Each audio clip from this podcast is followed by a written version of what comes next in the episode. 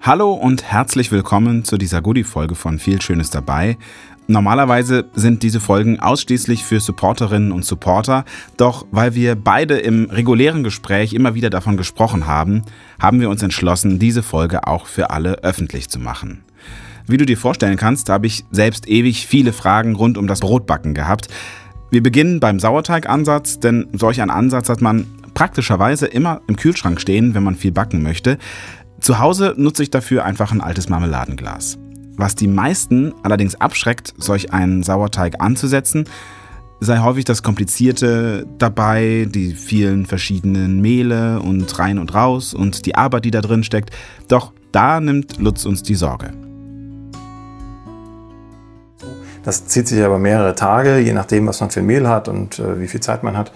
Geht es schneller oder langsamer, aber letzten Endes geht es darum, Mehl und Wasser zu mischen, das möglichst warm stehen zu lassen, damit sich die Mikroorganismen vermehren. Und dann gibt man immer, wenn sie wieder Hunger haben, also wenn der Teig kurz vorm Einfallen ist, gibt man immer wieder Futter nach, also Mehl und Wasser. Und im Laufe der Zeit entwickelt sich dann Säure und die Säure sorgt dafür, dass alle Mikroorganismen, die wir nicht haben wollen, absterben und die, die wir haben wollen, bleiben im Glas drin. Und das mache ich aber nur einmal, ne? idealerweise einmal im Leben. Ne? Genau, machst du einmal, bis du den, den fertigen Ansatz hast, der auch wirklich säuerlich riecht und angenehm riecht, nicht nach ähm, unangenehmen Aromen.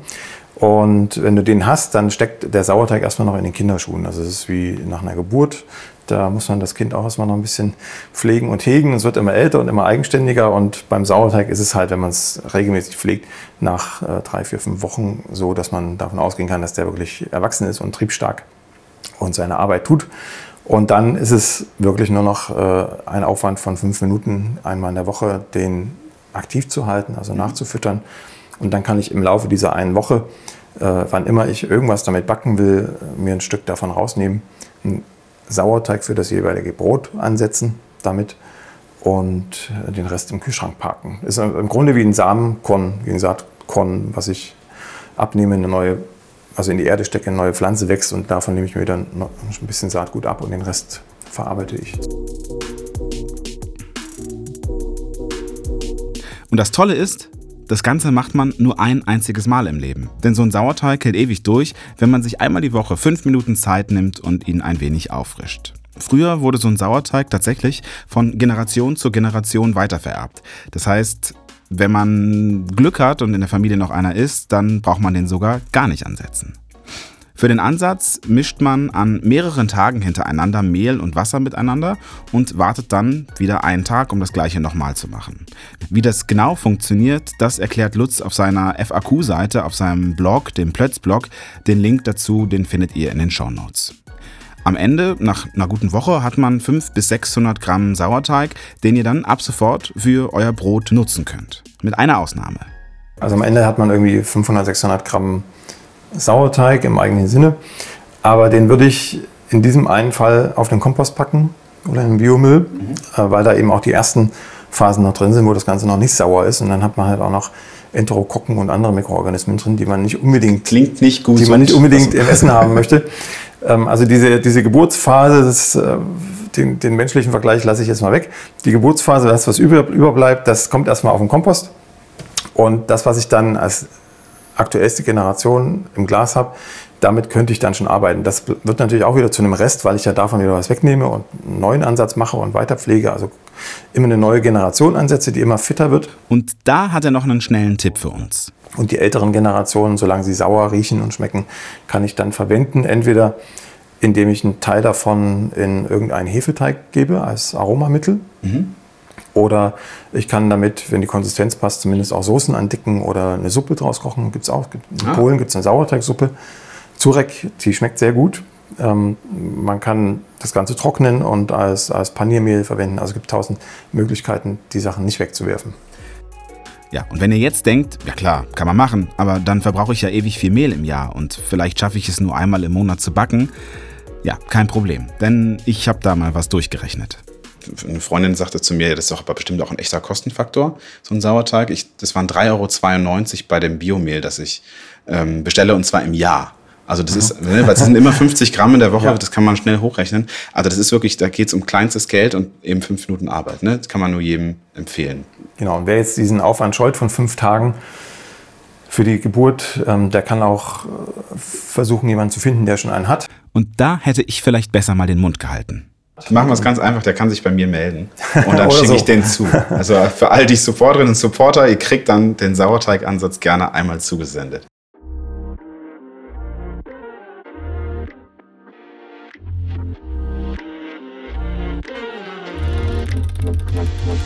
Aber natürlich halte ich mich dran. Wer will, meldet sich bei mir und ich schicke euch einen Sauerteig zu. Ja, oder ihr macht es halt über Lutzes Angebote. Ich habe vor Jahren noch mal für, für ein Buchprojekt, was ich hatte, eine, eine Plattform über einen Verlag mitentwickelt, sauerteigbörse.de. Da gibt es weit über 1000, glaube ich, mittlerweile Hobbybäcker, die sich mit einer Pinnnadel in der Deutschlandkarte markiert haben und, und dann auch ihren Sauerteig frei bieten, kostenlos. Also trifft man sich irgendwo und verschenkt ihn dann. So, und dann sind wir auch endlich zum Sauerteig machen gekommen. Denn eigentlich möchten wir mit dieser Folge ganz praktische Tipps geben.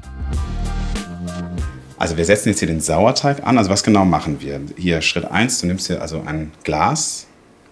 Ja, ein kleines Glas äh, stelle ich auf die Waage. Dann gebe ich Wasser rein. Ich habe jetzt hier in dem Fall ungefähr 65 Gramm warmes Wasser, 40 Grad warmes Wasser reingegeben. Ich gebe immer erst das Wasser rein, damit unten nicht so viel Mehlreste kleben bleiben. Dann kommt das Mehl oben drauf. Ich habe jetzt in dem Fall Roggenmehltype 1370 verwendet. Das ist meine Standardmehltype zum Auffrischen. Auch die gleiche Menge, also 65 Gramm in etwa. Kein Vollkornmehl? Nee, Vollkornmehl nehme ich zum, zum Ansetzen, zum ersten Ansatz für mhm. die Geburt und dann nehme ich einfach die Mehltype, mit der ich am häufigsten backe. Ah, okay. Gut zu wissen. Mhm. Also Wasser, Mehl zu gleichen Teilen. Dann habe ich aus meinem alten Anstellgutglas, das habe ich jetzt in dem Fall das letzte Mal gestern aufgefrischt, weil ich Anstellgut brauchte gestern Abend, ähm, nehme ich was raus. Und zwar. Wie viel nimmst du da jetzt? Äh, 10% der Mehlmenge. Mhm. Also jetzt waren es knapp 7 Gramm. Und das gebe ich oben aufs Mehl, dann rühre ich das Ganze um. Jetzt rührst du, rührst du, rührst du.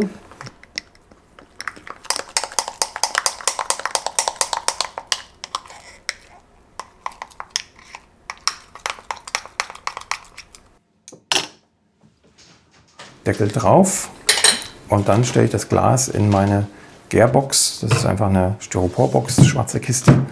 Relativ groß, damit ich da auch mal einen Gärkorb reinpacken kann. Und in dieser Gärbox liegt eine Heizmatte für Terrarien. Mhm. Gibt es im Zoohandel. Und die steckt an einem Thermostat, an dem ich einstellen kann, welche Temperatur ich haben möchte. Und dann reguliert das Thermostat mit einem Fühler, den ich auch in die Gärbox reingesteckt habe.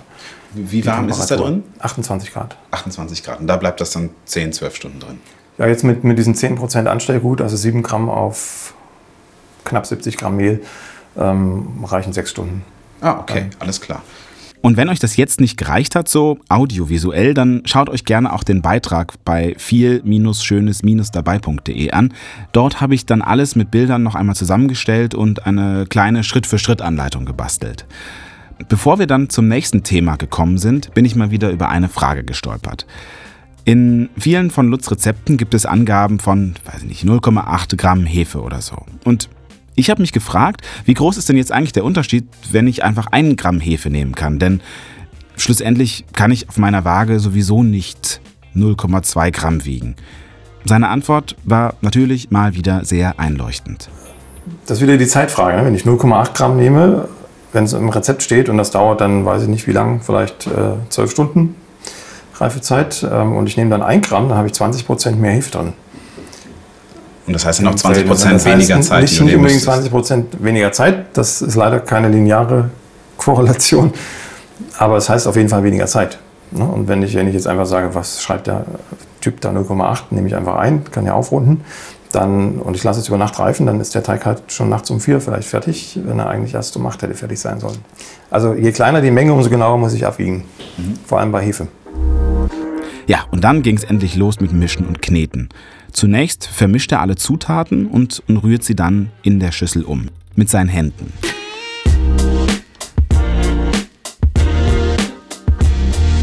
Ich gehe jetzt hier einfach mit der Hand rein und rühre so ein bisschen dran rum, bis sich alles ein bisschen zusammenmischt.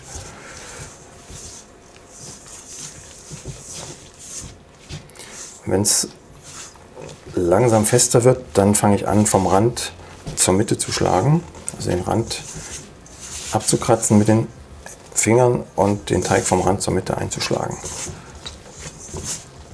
Ihr müsst euch das ungefähr so vorstellen, als ob ihr ein Küchenhandtuch, das in einer Schüssel liegt, von außen in die Mitte zusammenfaltet. Der Teig war in der ganzen Schüssel und dann schiebt er die so Stück für Stück immer wieder nach innen. Und dann erklärt er den Unterschied zwischen Mischen und Kneten. Mir war das nämlich gar nicht so klar. Und vor allem wollte ich die Transferleistung vom Handkneten zum Kneten in der Küchenmaschine verstehen. Und jemand Unbedarftes von außen drauf guckend würde jetzt sagen, na, der knetet ja den Teig schon. Aber rein fachlich gesehen ist das alles noch Mischen, solange noch irgendwo einzelne Zutaten zu sehen sind. Also hier bei uns das Mehl, heißt der Vorgang Mischen. Das heißt auch, wenn ich jetzt in deinem Teig lese, hier meine ich natürlich Rezept und nicht Teig. Äh, bitte mischen und dann kneten, das sind einfach zwei, nochmal zwei völlig, völlig unterschiedliche Arbeitsschritte, ja? Ja. In deinen Rezepten sprichst du ja immer davon, äh, quasi in deiner Küchenmaschine, wer das mit der Küchenmaschine macht, als erstes auf der Stufe 0 oder der untersten Stufe und dann nochmal fünf Minuten auf der oberen Stufe. Aha. Ist es das dann der Unterschied zwischen Mischen und Kneten?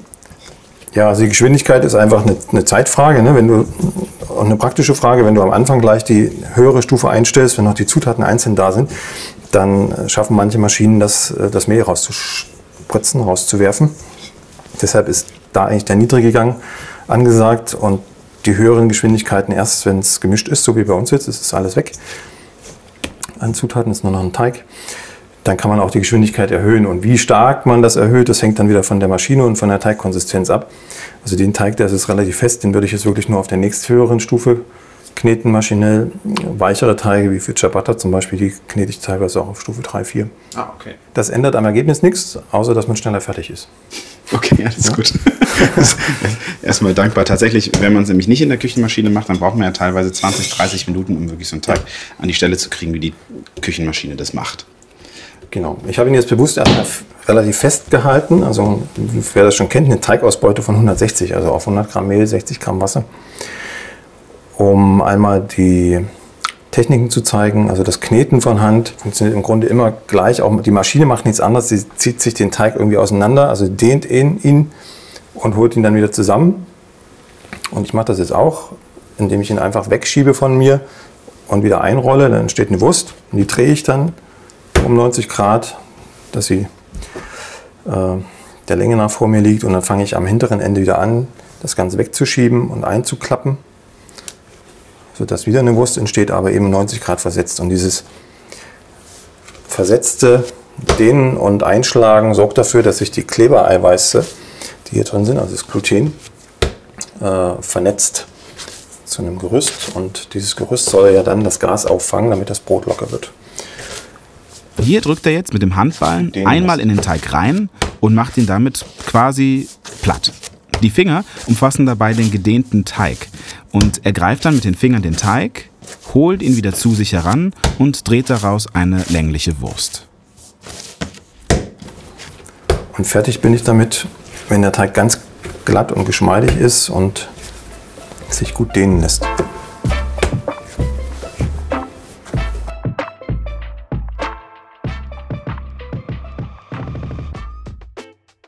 Und was passiert jetzt eigentlich danach? Wer das normale Haushaltsbacken kennt, der denkt ja, klar, jetzt eine halbe Stunde ruhen lassen und ab in den Ofen. Bei Brot ist es ehrlicherweise schon ein wenig aufwendiger, aber nicht im Sinne von schwierig, sondern im Sinne von man muss sich an die richtige Zeit erinnern. Denn jeder Schritt dauert nie mehr als fünf bis zehn Minuten. Man muss nur die Choreografie beim Brotbacken in der richtigen Reihenfolge auch umsetzen. Also der, der, die Abfolge ist eigentlich immer, dass man den Teig mischt, dann knetet, dann hat er eine Teigruhe, die Stockgare. Bis hierhin haben wir den Teig jetzt begleitet. Wir haben die Einzelzutaten zusammengetan, dann gemischt und geknetet. Jetzt müsste er in echt ruhen, also wie Lutz gerade gesagt hat, die sogenannte Stockgare abwarten. Je nach Hefe oder Sauerteigmenge ist die unterschiedlich lang, auch je nach Gebäck, also wie viel Gas soll in den Teig, das entscheiden wir über die Länge der Stockgare. Bei einem klassischen Weißbrot ist sie relativ kurz, weil fast kein Gas rein soll in der ersten Teigruhe. Bei einem Ciabatta oder Baguette ist sie sehr lang im Verhältnis gesehen, damit viel Gas drin ist, bevor man ihn weiterverarbeitet. Damit steuert man auch ein bisschen die Struktur der Krume. Also hat sie große Poren, hat sie unregelmäßige Poren, gleichmäßige Poren, feine Poren. Falls euch der Begriff nicht sagt, die Krume ist das Innenleben des Brotes. Es gibt die Kruste, also das harte Drumherum, das kennt glaube ich jeder, und dann eben die Krume, der weiche Innenteil eines Brotes. Und äh, danach geht es normalerweise weiter mit dem Wirken, also das Formen des Brotes. Das Wirken ist tatsächlich enorm wichtig. Das habe ich über leider sehr viele Versuche selbst herausfinden müssen, denn über das Rundwirken entsteht die Spannung im Teig und vor allem an der Teigoberfläche. So ein Teigfladen kann ja so richtig auseinanderlaufen, wenn man ihn lang genug lässt. Oder eben ganz gespannt aussehen, so als ob er bei der nächsten Berührung platzen würde. Und diese Spannung bis kurz vor das Platzen, das ist das, was wir erreichen möchten. Und äh, nach diesen Formen käme dann die sogenannte Stückgare, also eine zweite Teigruhe oder Teigreife sagt man dann eigentlich dazu, bei denen der Teig nochmal auf das Volumen aufgeht, das wir dann brauchen, damit im Ofen ein schönes Brot entsteht. Je besser ihr rund gewirkt habt, desto mehr kann der Teig bei der Stückgare aufgehen, weil die Gase, von denen Lutz gerade berichtet hat, im Teig bleiben und nicht entweichen. Das macht das Brot später lockerer und fluffiger. Während Lutz mir das erklärt hat, haben wir den Teig etwas entspannen lassen. Wir haben ihn also einfach hingelegt und gewartet. Stellt euch einfach vor, wir hätten das sechs bis acht Stunden lang gemacht und Pause gemacht und den Teig eben die Stockgare komplett machen lassen.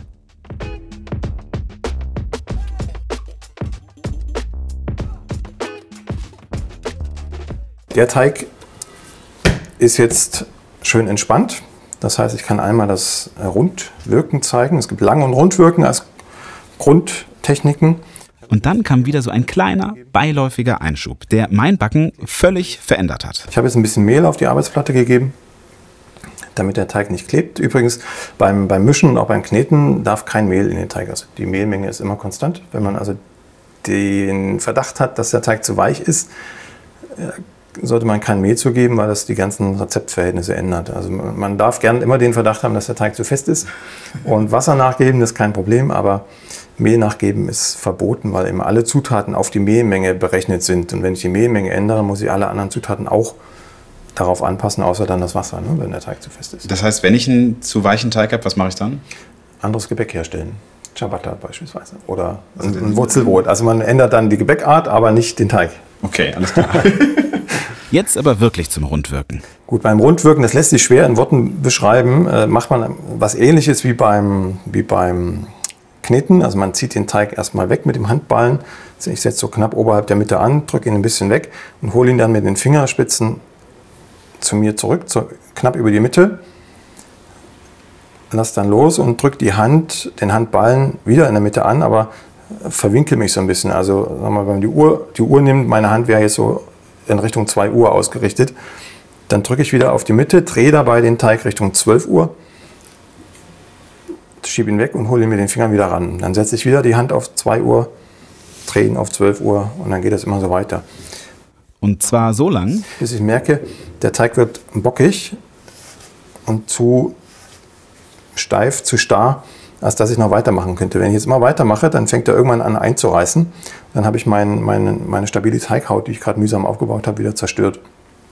Ja, das merkt man auch, wenn man ihn loslässt und der geht wieder auseinander, dann war es schon ein Tick zu viel. Ne? Also man muss dann im rechten Moment aufhören. Das ist jetzt eine schöne Kugel, richtig schön straff, hat eine glatte Oberfläche und so geht das Ganze dann in den Gärkorb. Falls ihr nicht wisst, was ein Gärkorb ist, ich habe mal einen in den Shownotes verlinkt. Das sind so kleine Körbe, in denen die Teige ideal garen können ohne die Spannung zu verlieren.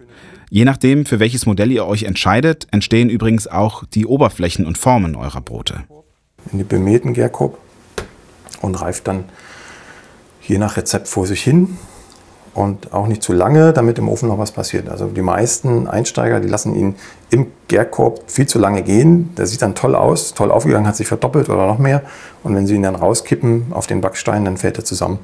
Also man sollte so einen Teigling, der im Ofen noch kräftig aufreißen soll, auf keinen Fall verdoppeln lassen. Irgendwo davor, zwischen Veranderthalbfachung und Verdopplung irgendwo dazwischen. Und diese Information hat viele meiner misslungenen Brote erklärt. So, ganz nebenbei im Halbsatz. Wir haben uns in diesem Moment vorgestellt, das Brot wäre jetzt fertig vorbereitet. Also zusammengefasst, wir hätten alles zusammengeschüttet, den Teig in der Stockgare ruhen lassen, hätten ihn danach rund gewirkt und dann in der Stückgare weitergehen lassen. In der Zwischenzeit wäre der Ofen heiß geworden und dann hätten wir das Brot gerade unmittelbar vor dieser folgenden Aussage in den Ofen geschoben.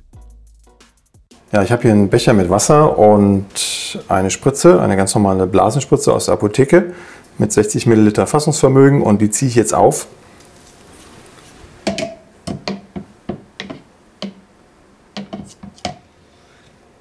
Fast nicht zu hören, nur zu sehen. Mit Wasser und äh, gehe damit dann zum Backofen, um das Brot zu bedampfen. Denn der Dampf ist wichtig für die Krustenfarbe, für die ähm, Knusprigkeit der Kruste und vor allem für das Volumen. Also wenn ich das Brot bedampfe, dann kann es besser aufgehen, als wenn gar kein Dampf da ist. Und das mache ich wie? Also was sind die richtigen Vorkehrungen, die ich dafür treffe? Ich schieße das ja nicht einfach irgendwo in den Ofen rein. Also die Quick and Dirty Methode wäre tatsächlich doch, das einfach in den Ofen rein zu spritzen auf den, Boden, auf den Boden. Wenn man den Ofen als Arbeitsgerät sieht, dann, dann kann man das schon machen. der Ofen wird sich im Laufe der Zeit ein bisschen wellen und wird auch einen Knall manchmal von sich geben, weil der Temperaturkontrast zu groß ist. Aber äh, wer den ein bisschen lieber hat, den Ofen, der stellt dann irgendein Gefäß rein, feuerfestes Gefäß. Ich habe jetzt hier so eine, so eine Edelstahlform drin, rohrförmig ist das. Da sind zwei Kilo Stahlkugeln enthalten. Man kann auch Kieselsteine nehmen oder irgendwie Schrauben, Nägel, was auch immer man findet. Und das Ganze mit aufheizen mit dem Backstein zusammen, ungefähr eine Stunde und dann ist es heiß genug damit das Wasser, was dann da drauf kommt, diese 60 Milliliter auf einen Schlag verdampfen. Das ist ja auch ein Trick, äh, den du in deinem Blog immer wieder betonst, Ofen wirklich auch eine Stunde vorheizen lassen. Ne? Mhm. Also nicht, wenn der, die Lampe ausgeht und sagt, er ist jetzt bei 250 Grad, sofort reinstellen, weil da hat wahrscheinlich irgendein Temperaturfühler mal 250 Grad gemessen, aber in Wirklichkeit ist es deutlich kälter. Ne? Also der Backofen, wenn es ein vernünftiger Backofen ist, der hat dann schon die Temperatur, aber der Backstein halt noch nicht. Mhm, okay. Und die, die Kugeln oder die Steinchen auch noch nicht. Die sind dann an der Oberfläche vielleicht so heiß, aber selbst das, also man kann das auch mal gegenmessen, wer ein Infrarotthermometer hat und ambitionierte Hobbybäcker haben sowas. Ähm, der kann dann auch die Oberflächentemperatur vom Stein anpiepsen und wird dann merken, dass der vielleicht erst 150 Grad hat, wenn der Ofen sagt, er hat 250 Grad. Okay, was ist die ideale äh, Steintemperatur?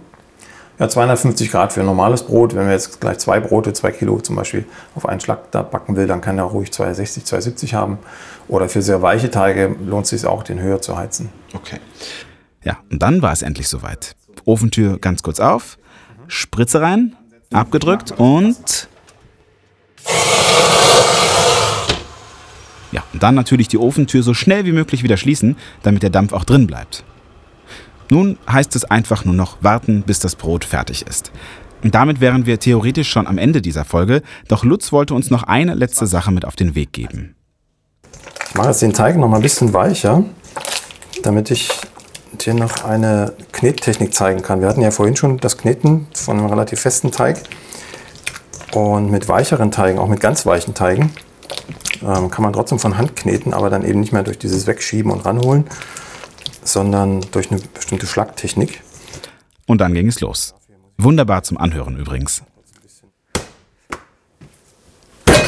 Auch wenn das so klingt, als ob er einfach mit der flachen Faust auf den Tisch haut, es ist ein ganzes bisschen Technik dabei. Also ich greife den Teig von oben und von unten oder in Uhrzeiten ausgedrückt von 6 Uhr und 12 Uhr. Und zwar an der linken Kante des Teiges, also nicht mittig, sondern immer rechts oder links von, von der Mitte, ziehe ihn ab vom Tisch, drehe ihn dabei um 90 Grad, also dass die Hände jetzt sozusagen auf 9 Uhr und auf 3 Uhr sind. Schwinge ihn nach oben, also ich halte ihn nur an dem einen Ende fest, das andere Ende hängt nach unten und dieses nach unten hängende Ende schwinge ich nach vorn, also weg von mir. Und wenn es oben ist, lasse ich es fallen, dass die eine Seite auf dem Tisch landet und klebt und die andere Seite, die ich in der Hand habe, die ziehe ich noch ein bisschen aus, also dehne das und schlage es über die andere Hälfte, die auf dem Tisch liegt. Und das war schon ziemlich akkurat erklärt.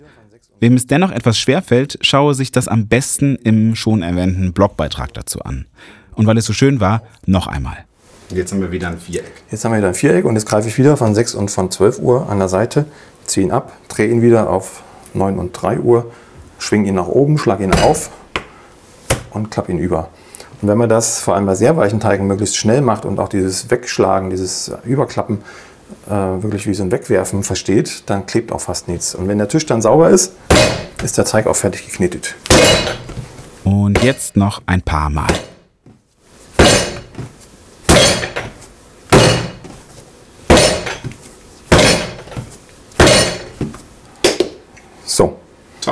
Liegt schön glatt da. Das geht auch mit großen Teigen. Also wir haben das mal in einem Kurs gemacht, ähm, als wir noch keine große Knetmaschine hatten in Österreich. Da haben wir auch 20 äh, Kilo Teig so geknetet. Und das dauert dann wie lang? Viertelstunde, halbe Stunde, je nachdem. Bei, bei Dinkelteigen, wie gesagt, sehr schnell. Im Weizenteig, wir haben damals einen Brioche-Teig, also einen sehr fettreichen Teig geknetet. Das hat eine halbe Stunde locker gedauert. Und dann haben wir uns auch abgewechselt, weil das ist dann schweißtreibend. Ich bin mit der Methode mal gegen eine ganze Armada von Knetmaschinen verschiedener Hersteller angetreten und habe gewonnen. Also es geht. Gibt es das als Video schon? im Internet zu finden? Nee, nee, das war mal ein Zeitungsartikel für die, für die Neue Zürcher Zeitung. Da gab es einen Knetmaschinentest, den ich, den ich ähm, betreut habe. Und ähm, da waren, glaube ich, sechs, sieben verschiedene Maschinen. Und ich habe dann zum Spaß einfach gesagt, gut, dann machen wir mal Handknetung daneben. Und äh, es war schweißtreibend, weil wirklich dann ist das Tempo hochfrequent. Ne? Aber es ist sehr effektiv, weil man kann direkt auf den Teig eingehen, auch mit, mit der Technik, wie stark ziehe ich ihn, wie stark schmeiße ich ihn. Und ähm, das kann die Maschine halt nicht. Ne? Die macht immer das Gleiche, egal wie der Teig ist. Ja. Und insofern, also wer das Fitnessstudio sparen will, ja, guck mal, so, so, so kann man dann das Backen in das, den, das Leben eingliedern. Okay, perfekt, vielen Dank. Und damit waren wir fertig. Doch, weil wir ja auch ein kleines bisschen Backsendung sind, zumindest habe ich mir das so vorgestellt, habe ich Lutz dazu genötigt, auch noch ein paar Knuspergeräusche zu machen. Was wäre eine Backsendung ohne fertig gebackenes Brot? Wir hatten zwar kein fertiges Brot, aber dafür ein Baguette, das er am Morgen schon gebacken hatte, und das hat er für uns mal angeknuspert.